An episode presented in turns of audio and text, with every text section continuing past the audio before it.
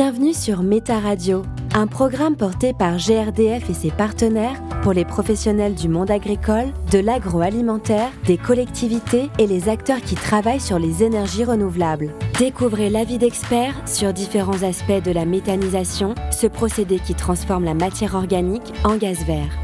Avec eux, nous abordons tous les sujets indispensables pour vous lancer et réussir votre projet. Méta Radio, le podcast qui diffuse du gaz vert dans votre territoire. Au cours de cet échange, vous découvrirez les positions de France Nature Environnement Pays de la Loire concernant la méthanisation et les actions entreprises par l'association pour accompagner les porteurs de projets dans le respect de l'environnement et le dialogue avec les habitants. Bonjour Jean-Christophe Gavallet.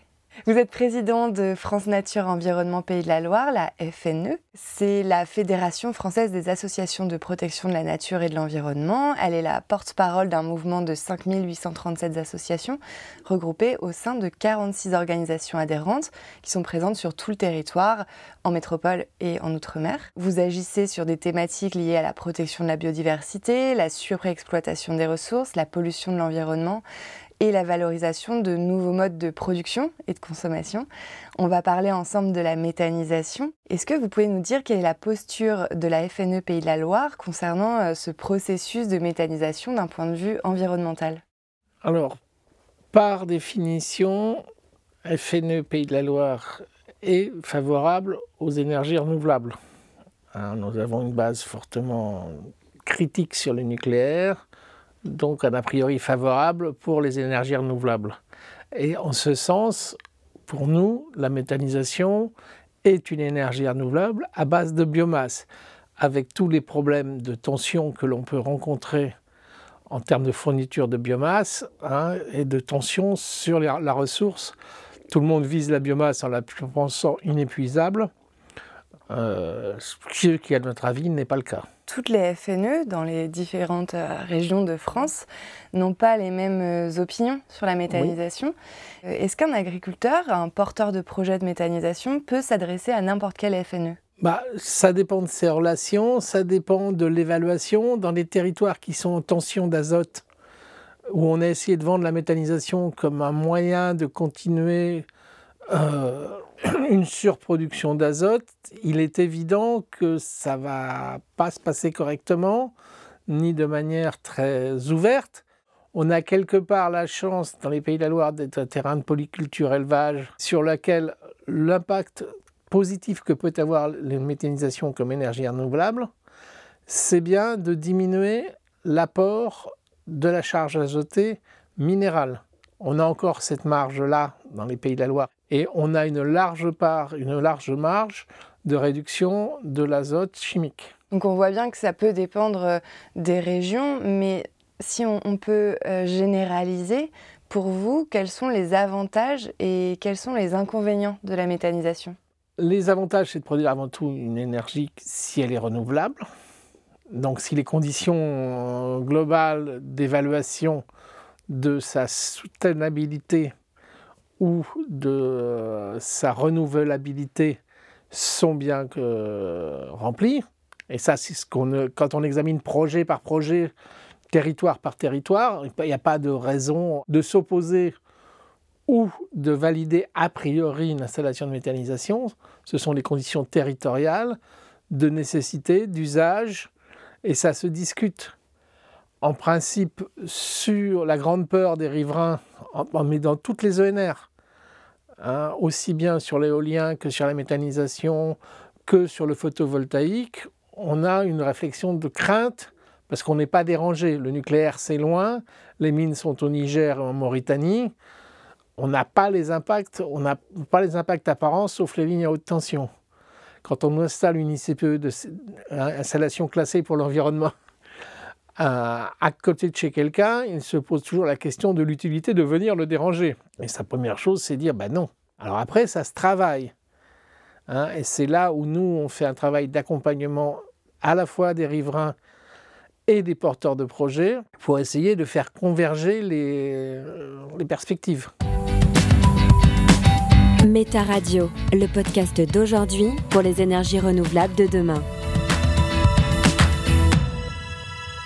Je veux bien que vous me racontiez le rôle que vous avez avec les porteurs de projets. En quoi c'est un avantage pour eux de prendre contact avec la FNE Pays de la Loire? Bah Déjà, de répondre aux questions qu'on pose vraiment et pas aux questions que le porteur de projet pense qu'on va lui poser.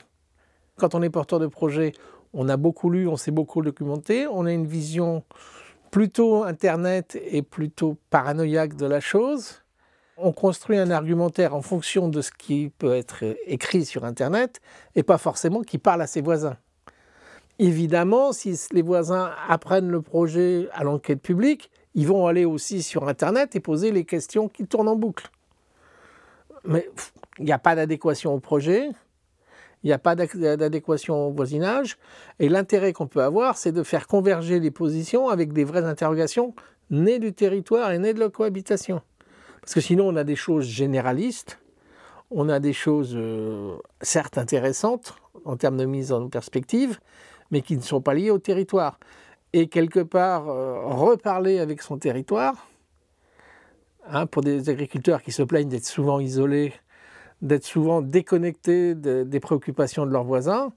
Euh, pas plus tard qu'il y a 15 jours, j'étais chez un agriculteur avec... Euh, moi, je choisis d'y aller en me faisant accompagner d'une association de riverains ou une association de terrain, pour justement engager ce dialogue qui, a, rarement lieu, où chacun est dans une vision un peu fantasmée de l'autre et ne, ne se parle pas en réalité. Et une enquête publique, c'est pas un moment où on parle. C'est un moment où on conteste, un moment où on promeut, on communique, mais on ne se parle pas. L'intérêt, en arrivant avant, c'est qu'on peut permettre de constituer la réponse, de la territorialiser et de répondre aux vraies questions des, riverains. J'ai rencontré il y a trois semaines, un mois, des porteurs de projets. Ils n'avaient pas pensé à dire à leurs voisins bah, que lui, un qui était éleveur de canards, il allait du coup désodoriser son lisier qui les faisait suer depuis une dizaine d'années. Lui qui était accepteur de matière et qui recevait des fumiers de volaille qui stockaient en bout de champ, ben, que ça allait plus produire. Qu'il allait épandre maintenant des, digestats solides.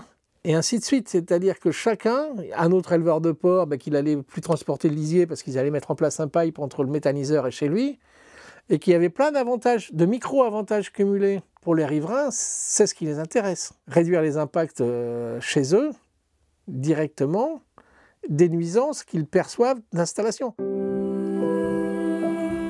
Méta Radio, le podcast qui diffuse du gaz vert sur votre territoire.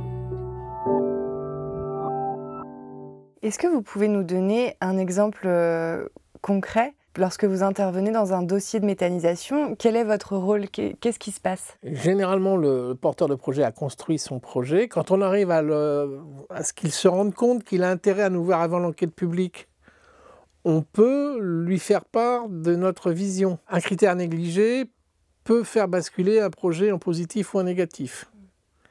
Hein, il ne faut pas se dire, euh, c'est pas parce que je fais des ENR que les écolos vont être avec moi mais c'est pas parce que je fais la méthanisation que les écolos vont être contre moi. Et se tourner vers les riverains sans en avoir peur et sans étude défensive, et dans ce cadre-là, se faire accompagner par une association départementale ou régionale, ça peut être aussi, ça rassure les riverains, ça rassure le porteur de projet. Ça rejoint euh, ma prochaine question qui était, est-ce que vous aviez des conseils pour les porteurs de projets de méthanisation? Quand ils ont et mûrir leur projet, rentrer rapidement en contact avec la fédération départementale ou la fédération régionale pour avoir un contact justement de médiateur. On est un certain nombre, euh, aussi bien en Mayenne, Sarthe, Maine-et-Loire, moins en Vendée, en Loire-Atlantique. Euh, mais on a des personnes qui peuvent se déplacer et engager le dialogue. Et engager le dialogue avec les riverains. C'est ça qui est important c'est construire cette confiance qui va peut-être euh, changer l'accueil du projet. L'autre euh, condition, c'est peut-être de se positionner correctement en termes de vecteur énergétique. Je m'aperçois par exemple que les agriculteurs n'ont pas songé à changer leur motorisation en GNV. Bah, si on devient producteur d'énergie, si on recherche l'autonomie énergétique, il y en a un certain nombre qui chauffent leur installation qui, euh, grâce aux méthaniseurs. ça serait quand même le minimum qu'on développe, que les tracteurs roulent au GNV. Réduire l'impact des rejets par rapport au fuel et augmenter l'autonomie énergétique des fermes. Et peut-être permettre à leurs voisins qui ont souffert de la crise des Gilets jaunes, qui sont des ruraux, et qui aimeraient bien aussi pouvoir changer leur motorisation sans faire du repowering électrique. C'est un point important aussi, vous vous sensibilisez euh, au fait que les agriculteurs, en fait, ils jouent un rôle dans le renouvellement des énergies. C'est quelque chose à souligner, en fait. Bah, ce sont des cultivateurs de biomasse. Et la biomasse est une, euh, est une potentielle source d'énergie, aussi bien euh, hein, le chanvre que utilisé pour faire les engrais de ferme, le gaz de fumier. Moi, ce que je dis souvent, c'est qu'on était pour le gaz de fumier. On commence à tiquer un peu plus sur le gaz de lisier. Mais à devenir du gaz de maïs, ça ne nous intéresse pas tellement. On a, quand on a la chance de disposer de fumier pailleux, de choses qui, ont un pouvoir méthanogène intéressant, c'est jouable. Dans l'échange avec les citoyens, quel est le rôle de la FNE Est-ce que euh, vous participez à ce dialogue parfois tendu entre riverains et porteurs de projets? On essaye. Hein, on essaye d'être médiateur et puis de, bien comprendre les impacts. Et puis de, on parle CPE avec les agriculteurs, on se comprend. Euh, avec les riverains, on est habitué aussi à ce contact un petit peu revendicatif dans un premier temps. C'est humain, on va perturber votre environnement, vous n'avez pas envie d'être perturbé. Après, si c'est pour l'intérêt collectif, si c'est pour euh, l'intérêt du développement économique de votre voisin, de votre village, vous pouvez y réfléchir. Et donc la, question, c'est de permettre ce dialogue. Et la méthanisation, potentiellement, peut permettre euh, de joindre des intérêts écologiques, économiques, énergétiques, énergétiques ensemble. Ah, écologique, c'est pas à la base, c'est pas euh, quelque chose de. C'est une ICPE. C'est une installation classée pour l'environnement. Ce n'est pas quelque chose qui est écologique en soi. Mais il y a plein de choses dans la vie humaine qui ne sont pas écologiques en soi. Bon, un méthaniseur, c'est pas en soi écologique, c'est un outil technologique.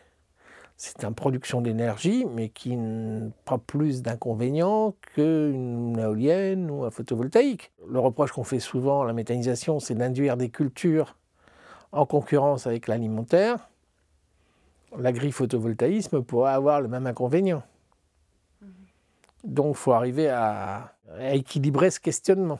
Méta Radio, le podcast qui vous aide à vous lancer dans la méthanisation.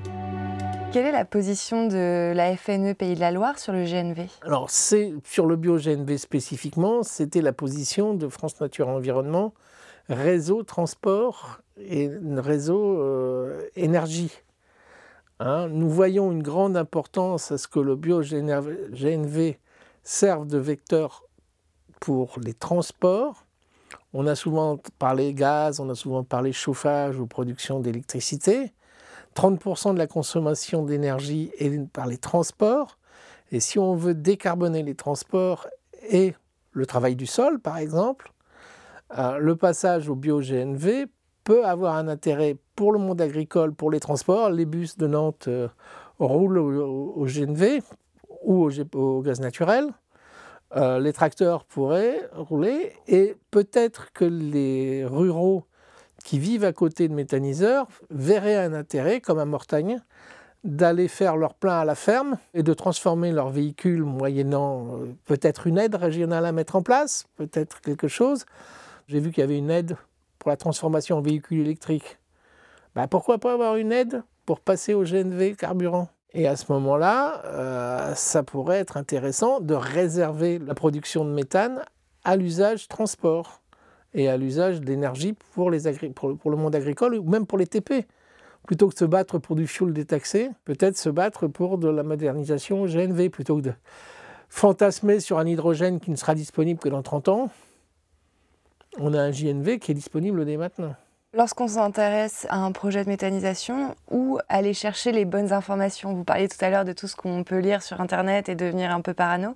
Comment on fait pour faire le tri et où, est-ce qu'on trouve des informations? Bah, Internet reste incontournable. Il faut juste avoir un petit peu un regard critique sur la critique. J'arrive euh, à la fin. Je voulais savoir, est-ce que quel message vous, vous souhaiteriez adresser aux futurs porteurs euh, de projets? Bah, On est... Euh, ouvert à la discussion, à l'étude de projets. Et vous voyez bien, euh, pas forcément pour les flinguer. Hein, mais la, question, c'est que si on a des gens qui nous dévoilent leur projet au dernier moment en espérant passer en mode bulldozer, eh ben, face à un bulldozer, on met un bulldozer. C'est jamais très positif un combat de bulldozer. Donc c'est important de dialoguer en fait. Bah, euh, oui, et puis de dialoguer mais de s'écouter aussi. C'est-à-dire que tout n'est jamais vraiment totalement négatif, totalement positif. Autant une attitude totalement négative parce que sur une analyse, on est contre une technologie, parce que pour des raisons régionales, c'est vrai et c'est avéré. Et être totalement pour, béatement, comme pour, pour l'être certains, sans poser les vraies questions environnementales, de la qualité de l'eau, de la qualité de l'air, des modifications des pratiques agricoles induites. Après, il y, a des, il y, a des, justifications, il y a des questionnements, il y a des évolutions de projets. Clairement, il y a des questions auxquelles n'ont pas pensé les gens. Hein. par exemple, l'idée de se positionner soit en zone industrielle, soit déjà sur une exploitation, c'est quelque chose qui m'est venu de la discussion avec des groupes d'agriculteurs. Hein. l'idée aussi de, faire du biogaz, du bio-GNV, un, vecteur, énergétique pour les transports mhm. et d'offrir la possibilité aux agriculteurs, mais aussi à leurs voisins, de venir faire, comme ça se fait à Montaigu, de venir faire le plein directement chez le voisin, on peut y voir un avantage. Merci. Vous écoutiez Méta Radio, le podcast qui diffuse du gaz vert sur votre territoire. Retrouvez toutes les autres thématiques pour en savoir plus sur les projets de méthanisation sur le site projet-méthanisation.grdf.fr et écoutez les épisodes sur votre plateforme de streaming préférée, de Spotify à Deezer, en passant par Apple et Google Podcast pour tout savoir sur le montage d'un projet de méthanisation. Merci de votre écoute.